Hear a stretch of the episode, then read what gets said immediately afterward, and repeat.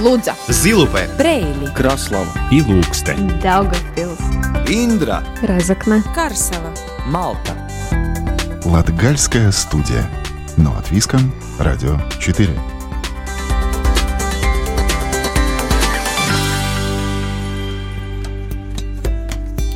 Здравствуйте! В эфире Латвийского радио 4 передача «Латгальская студия». И с вами ее ведущая Наталья Терескина. Сегодня в программе «Латгальская студия» мы еще раз поговорим об иностранцах Латгалии и наоборот, о латгальце за границей. Несколько лет назад наплыв иностранных студентов заметили все. С приходом пандемии поток ребят из соседних и не только государств значительно уменьшился, но все-таки не прекратился – о студентах из-за границы, сложностях и популярности латвийского образования поговорим в интервью. Также сегодня встречаемся с хоккеистом из Даугупилса Артуром Шевченко. Артур не иностранец здесь, в Латвии. Он коренной даугупилчанин, но играет за границей и расскажет о том, каково быть иностранцем, работая в других странах. Сейчас Артур живет во Франции, но всегда находит возможность приехать в родной город – После послушаем музыку и вновь отправимся путешествовать по Латгалии. Латгальская студия.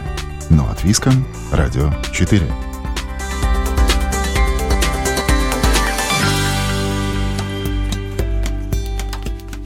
Сегодня герой репортажа Латгальской студии – хоккеист Артур Шевченко. Спортивную карьеру 27-летний нападающий начал в Даугупилсе – Потом переехал тренироваться в Ригу, а последние пять лет играет во Франции. Из них четыре сезона в сильнейшем чемпионате страны Магнус Лига. Но неизменно после завершения сезона Артур приезжает в Даугупилс, чтобы повидаться с родителями, пообщаться с друзьями. Конец весны и первые летние месяцы – это единственное время года, когда есть возможность приехать в родные места – о французском быте и сохранившихся связях с Даугупилсом хоккеиста Артура Шевченко подробнее в сюжете Сергея Кузнецова.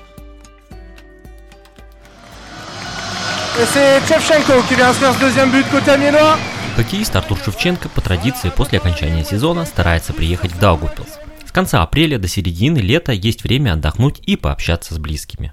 Много друзей из Даугупилса осталось. Эм, брат сейчас перебрался в Ригу, поэтому я обычно приезжаю сначала для начала к родителям, с родителями проведу время, потому что ну, не вижу их там годами, да, 9 месяцев не вижу, год. И потом, бывает, брату съезжу. Обычно, обычно все время свободное провожу тоже с друзьями.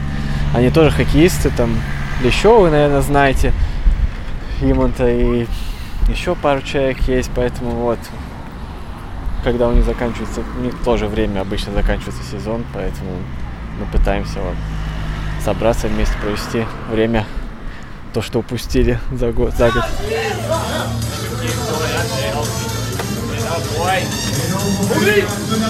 Артур последние пять сезонов провел во Франции. Первым клубом стали Скорпионы из Мулхауса, с которым он выиграл второй по силе дивизион и вышел в сильнейшую лигу страны – Магнус Лигу. В этом клубе Артур отыграл 4 сезона. Все складывалось удачно, но весной 2020 года предложение перейти в другой клуб стало больше обычного. Поступили предложения из топовых команд, как бы хорошие, хорошие предложения. Сначала нас хотели вместе взять с Латышом, этим, с кем мы 4 года э, вместе играли. Потом чуть-чуть нас не получилось из-за этого коронавируса, из-за этой всей ситуации. Очень много сейчас свободных агентов на, на рынке из-за коронавируса. Многие лиги тоже не могут предложить то, что, то, что некоторые игроки хотят, поэтому... А он, ну, он поехал в команду чемпионов, поэтому там у них по финансам все очень хорошо. Они смогли получить очень таких больших, хороших игроков. Я уже выбирал с того, что осталось. И, может быть, я бы остался, если бы этот тренер, который вот в последний год у нас был, если бы он остался в команде, я бы, наверное, остался бы, но он пошел э, тренировать сборную Франции, и пока он без клуба, поэтому я решил, ну ладно, раз все уезжают, то тоже сменю что-то новенькое, посмотрю, как там в других клубах, и да, решил тоже поменять команду.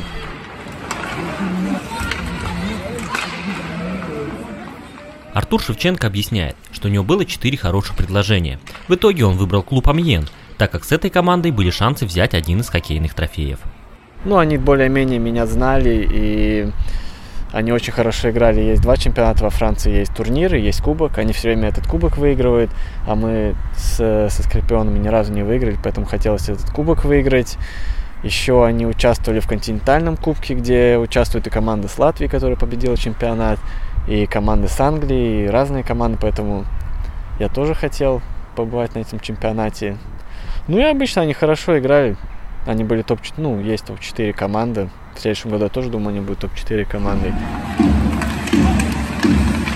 Но пандемия скомкала все планы. Если заболевал один игрок, то в итоге вирус переносили все. Команды стали закрывать на двухнедельный карантин. Приходилось переносить календарь. Ну вот, например, наша команда заболела в августе, полностью вся команда, и я. Все заболели, мы были на карантине две недели. Бывали некоторые команды в сентябре болели, в октябре болели, и из-за этого начали отменять игры, решили укоротить чемпионат. Обычно на 44 игры, поэтому э, они укоротили до 22 игр, потом э, решили отменить плей-офф, Затем отменили Кубок Франции и Континентальный Кубок. Немногие игры чемпионата проходили нерегулярно. Привычного соревновательного ритма тоже не было. Проходили только тренировки. Чувствовалась общая усталость от происходящего. Ну, трудно было морально. Иногда дают тоже давали много выходных, слишком много, там, например, неделю выходных, или пять дней, или три дня. То есть это ненормально было? Нет, это ты сидишь там дома, ничего не понимаешь, что происходит, смотришь в окно, смотришь сериалы, тебе неинтересно, все закрыто, все рестораны, все закрыто, никуда не выйти, никак не, не развлечься. Единственное развлечение было тренировка, и то уже надоедало тренироваться без игр. Тренируешь и не понимаешь, зачем. Артур Шевченко по личным ощущениям отмечает, что только пару лет назад стал по-настоящему осваиваться во Франции, как в хоккейном плане, так и бытовом. Ну, в магазинах более, там чуть-чуть трудновато было что-то заказать или купить. Всегда приходится там пальцах показывать им. Ну, я уже лучше знаю, как бы могу уже что-то по-французски сказать, что-то заказать. Ну, такие бытовые вещи я могу на французском объяснить, спросить что-то, но сильно, сильный разговор интересный со мной не получится. Но я работаю над этим, хочу выучить французский, я думаю, пригодится. Артуру нравится Франция. Он успел поездить по стране, и не только вместе с командой, но и в свободное время постоянно куда-то выбирался.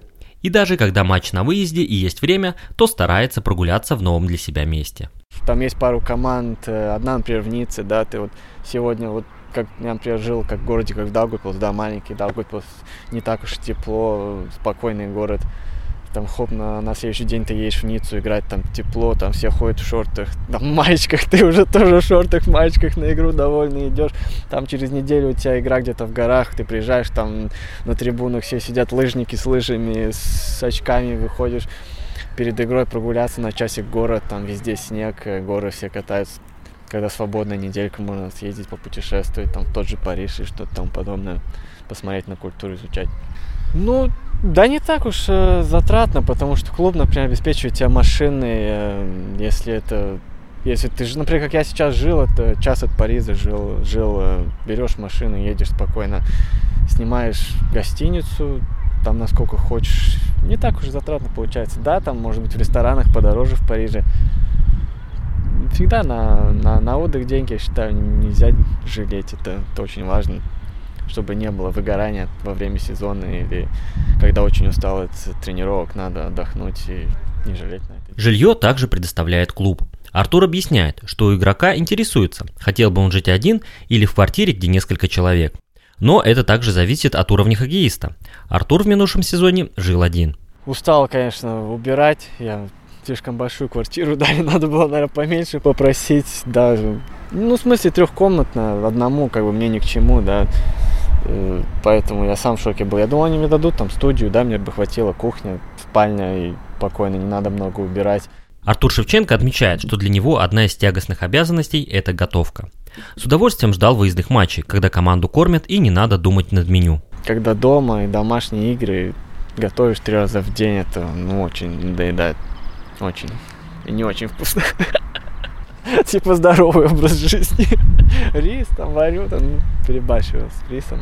Ну, вот таки, да. А французская кухня, насколько ты к ней привык? Ну, вообще, в целом, а, адаптировался к ней или вот скучал именно вот то, что здесь привык? Ну, в Латвии в целом. Скучаю, скучаю по домашней еде. Не знаю, не могу привыкнуть к французской кухне. Не очень она мне как бы заходит. Ну, вот в этом у меня было единственное разочарование, да, там стереотипы были перед тем, как э, ехать во Францию. Я думал, ну, там еда супер вкусная и все такое. Когда приехал, как-то порции маленькие, но слишком маленькие. да, да, мясо мне как-то дома я вот привык вот намного больше к еде. Очень нравится дома еда, а так, а так все нормально. В еде только единственный минус. Ну, может, потому что я тоже готовить не умею. Если бы умел бы, было бы попроще. По итогам сезона Артур Шевченко покинул Амьен. Сейчас хоккеист отдыхает и не замыкается на поиске клуба. Для него важно, как тренеры руководства будущего клуба будут видеть его роль в команде. В конце апреля спортсмену исполнилось 27 лет. Отличный возраст для хоккеиста, отмечает сам Артур. Сейчас он не хочет спешить, но хотел бы остаться во Франции, который привык и где его многие знают. Латгальская студия. Но от Виском. Радио 4.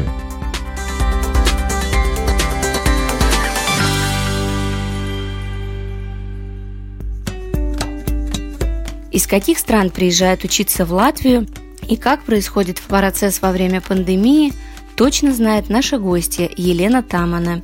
Елена – руководитель проекта по привлечению иностранных студентов в Даугупилском университете. Но ее работа не заканчивается на том, чтобы найти студента. После этого она только начинается. Ведь нужно организовать переезд, перелет, пообщаться с родителями и, конечно, помочь организовать быт на месте – как происходит процесс, на какие профессии учатся приезжие иностранцы и с какими сложностями сталкиваются, узнали у Елены Тамана. Здравствуйте. Здравствуйте. Наверное, начнем с такого вопроса немного болезненного в наше время.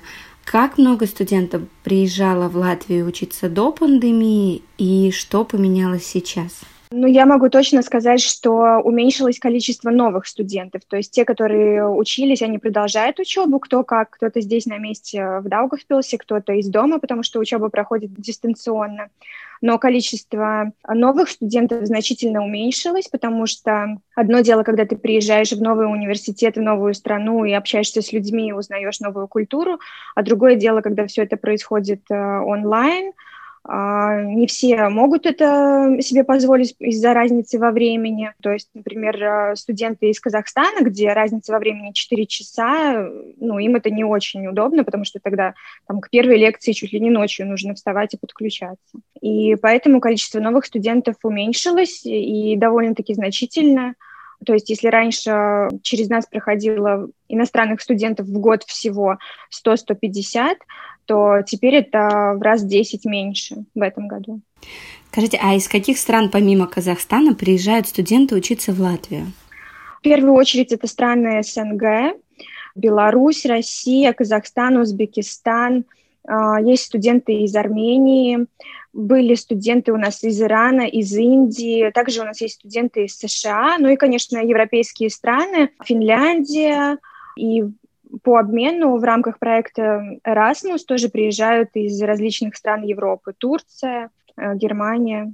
А что привлекает студентов Латвии? Почему именно Латвия?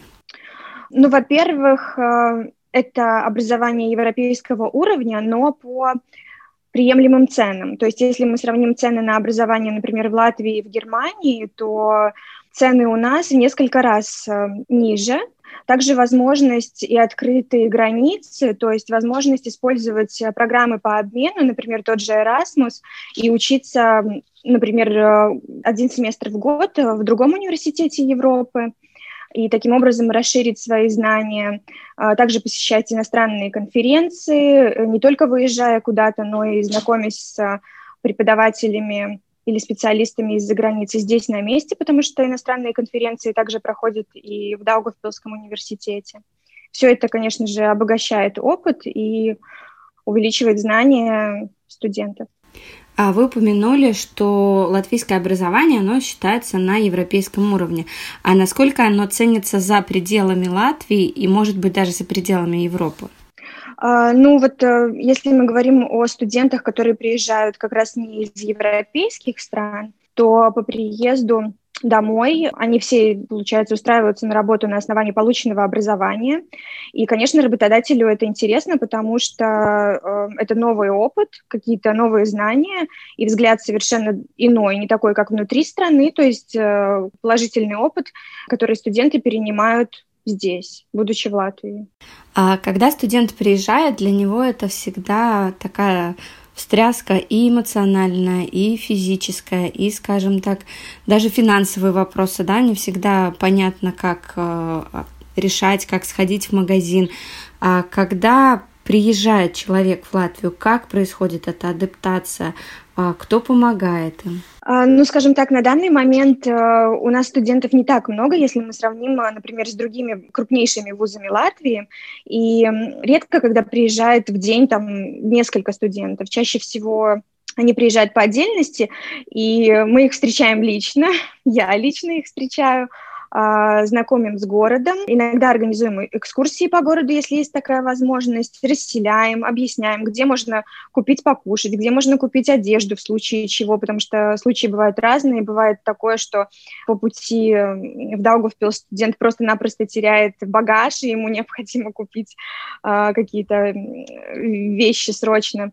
И, соответственно, все консультации ведутся еще до приезда. Часто консультации ведутся с родителями а, по поводу количества денег, которые студенту нужно иметь с собой, по поводу а, даже элементарные такие вопросы, например, как а, расчетная карточка, которая должна а, быть интернациональная, чтобы они могли использовать ее здесь. Да? Ну, то есть люди, которые едут, не всегда имеют представление, как это, что, как расплачиваться в магазине, то есть э, то, что у нас уже не так популярно иметь при себе наличные деньги и менять их, да, как было раньше. Поэтому консультируем мы. Ну, а сложно адаптироваться э, людям? С каких стран сложнее, наверное?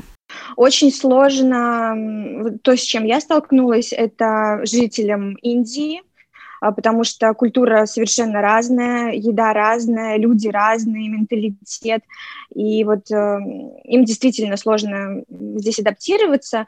Э, я такого не скажу насчет Риги. По рассказам коллег, э, студентов из Индии там уже достаточное количество, чтобы они себя не чувствовали так обособленно, как, например, в Даугавпилсе.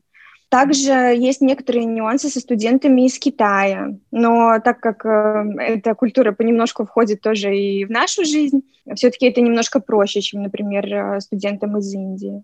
Учат ли студенты латышский язык? Да, это обязательно. Все студенты э, учат латышский язык. Это обязательно, это прописано в законе Латвийской Республики. Помимо лекций мы предлагаем еще дополнительные курсы какие-то, которые можно посещать иностранцам. И обычно они с удовольствием это делают. А помимо учебы у ребят всегда наверняка есть свободное время. А есть ли желание участвовать в каких-то других активностях, в проектах, а, может быть, даже в других городах? Как это происходит?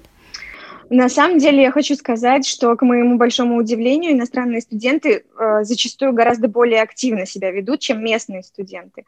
И они очень часто участвуют в каких-то проектах, в каких-то поездках, э, экскурсиях, э, местных мероприятиях, кружках даже ту же программу по обмену Erasmus+, часто э, местных студентов э, приходится уговаривать для того, чтобы они использовали эту возможность, а, потому что бывают личные какие-то причины, там, как семья, работа и так далее.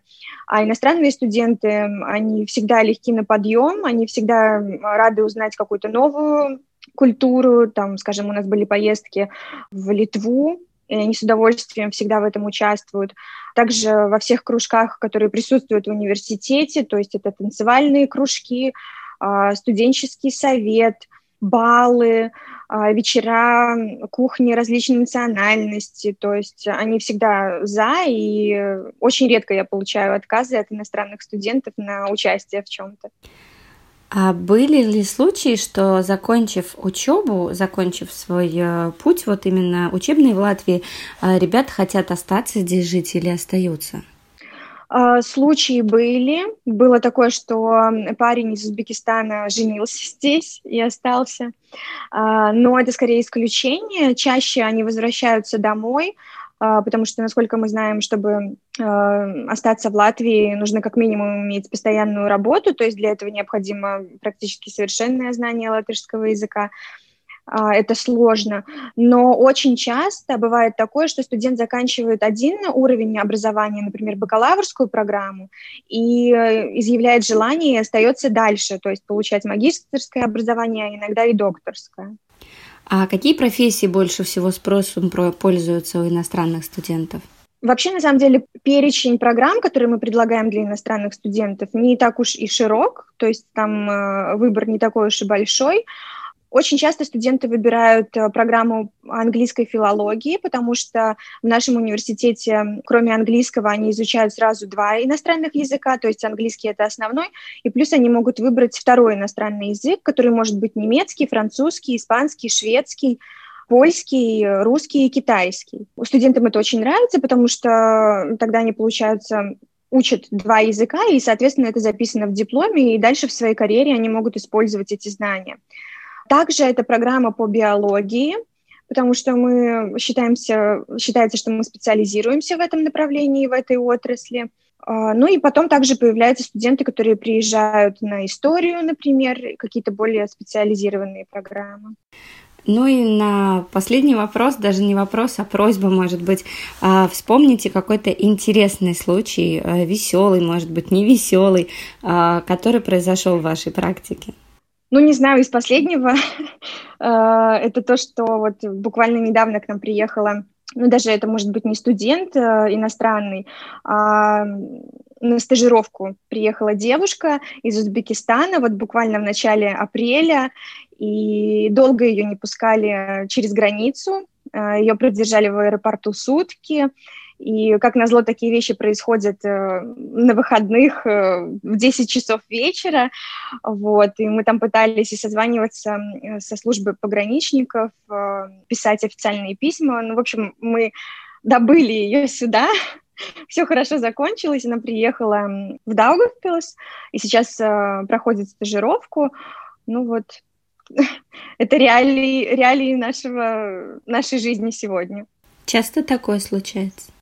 Ну, это случается только вот э, с наступлением пандемии, когда непонятно, кто может въезжать в страну, кто не может въезжать в страну. Э, на одной информационной платформе написано одно, на другой другое, и, ну, бывает. То есть, ну, несколько случаев за время вот введения чрезвычайной ситуации в Латвии, там, с ноября э, у нас было, к сожалению. Спасибо вам большое, что ответили на наши вопросы. Я напоминаю, что у нас в гостях была а, Елена Таман, руководитель проекта а, по вопросам работы с иностранными студентами из Даугавпилского университета. Латгальская студия. Но от Виском. Радио 4.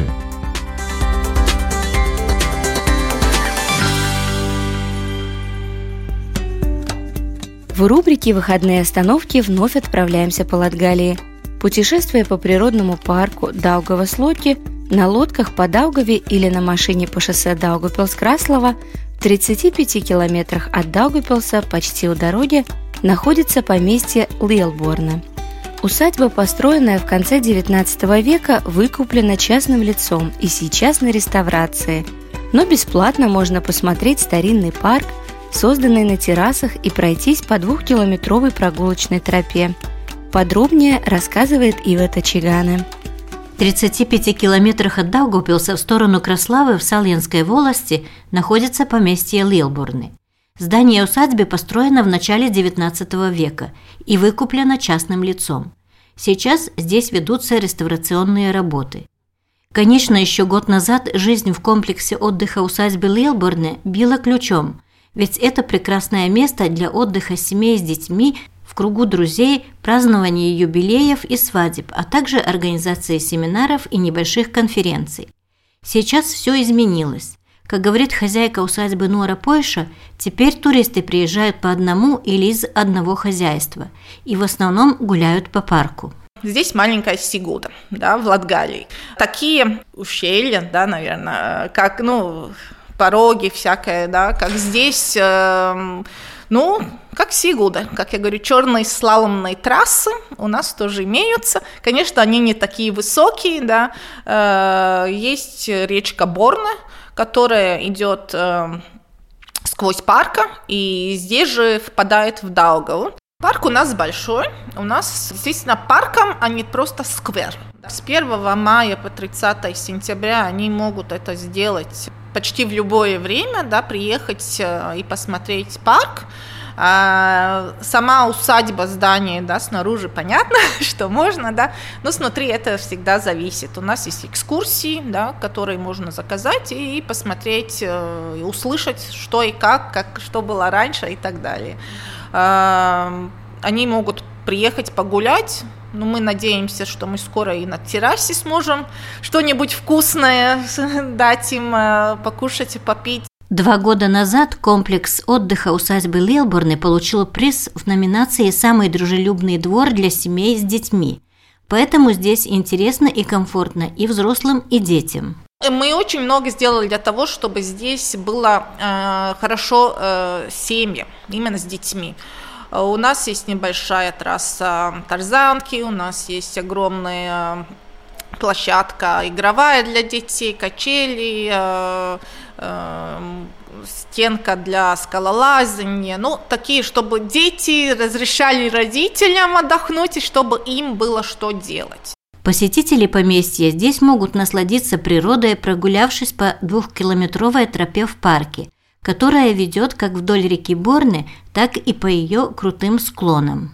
Чувство как в Гавайях, да, все зеленое, ты внизу, а у тебя вокруг все растет. Гуляя по парку, можно насладиться романтическим видом берегов Даугавы, руинами мельницы, водопадом и мельничным прудом. Те, кому хочется немного экстрима, могут взять на прокат или в аренду лодку и по Даугаве доплыть до Краславы – в общем, Лелборн – прекрасное место, куда можно просто заглянуть и отдохнуть, путешествуя по природному парку Даугавас-Луоки, или, согласовав с хозяевами, остаться здесь на более долгое время. Ивета Чиганы, Латгальская студия Латвийского радио. На этом команда Латгальской студии прощается с вами. Сегодня для вас работали Ива Тачигана, Сергей Кузнецов, продюсер Карина Важная – и я, ведущая программы Наталья Терескина. Слушайте нас каждую субботу после 10-часовых новостей. Повтор можно услышать в четверг 20.10, а также на сайте Латвийского радио 4 доступен архив всех выпусков. С любовью из сердца Латгалии. Лудза, Зилупе, Брейли, Краслава и Ilūksteņa, Daugavpils, Индра, Разокна, Карсела, Малта. Латгальская студия. Но от Виском, Радио 4.